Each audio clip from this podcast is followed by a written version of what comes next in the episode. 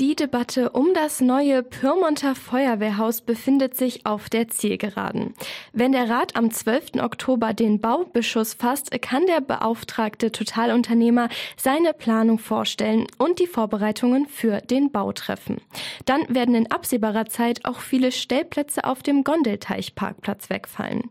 Jetzt am Bauausschuss am vergangenen Donnerstag hat die Verwaltung der Politik präsentiert, wie etwa 500 neue Parkplätze im Innenstadtbereich entstehen stehen sollen. Und da hat sich doch das ein oder andere geändert. Das sagt zumindest mein Kollege Maximilian Wilsmann. Der hat die Sitzung nämlich für radioaktiv begleitet. Maxi, wo sollen denn die neuen Parkplätze entstehen? Also die Situation ist folgende. Die Stadt wollte die wegfallenden Plätze am Gondelteich an mehreren Orten im Stadtgebiet ersetzen. Etwa 30 zusätzliche Parkplätze sollten bei dem schon bestehenden Parkplatz hinter Welga entstehen, nämlich weil die Busparkplätze dort weggefallen sind.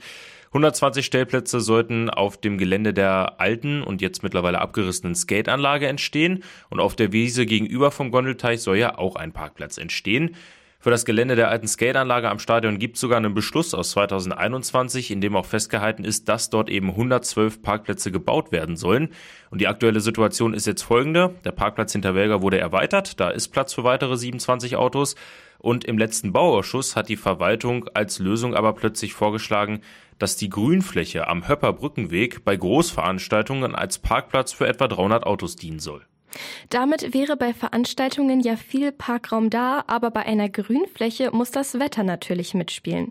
Ist der Plan für das Gelände der alten Skateanlage denn aufgegeben? Also einen neuen Beschluss dazu gab es nicht, aber der Plan soll jetzt wohl erstmal nicht so umgesetzt werden. Statt der befestigten Anlage mit 112 Plätzen und E-Ladesäulen, wie vor zwei Jahren angedacht, sollen dort jetzt nur 70 Stellplätze entstehen und das auch nur bei Veranstaltungen, sagt Bad Pyrmonts Baudirektor Matthäus Schmidt. Wir werden da nur ein wenig Grünfläche schottern Ansonsten wird diese Fläche auch abgesperrt verbleiben. Nur bei Veranstaltungen werden wir ein Tor öffnen.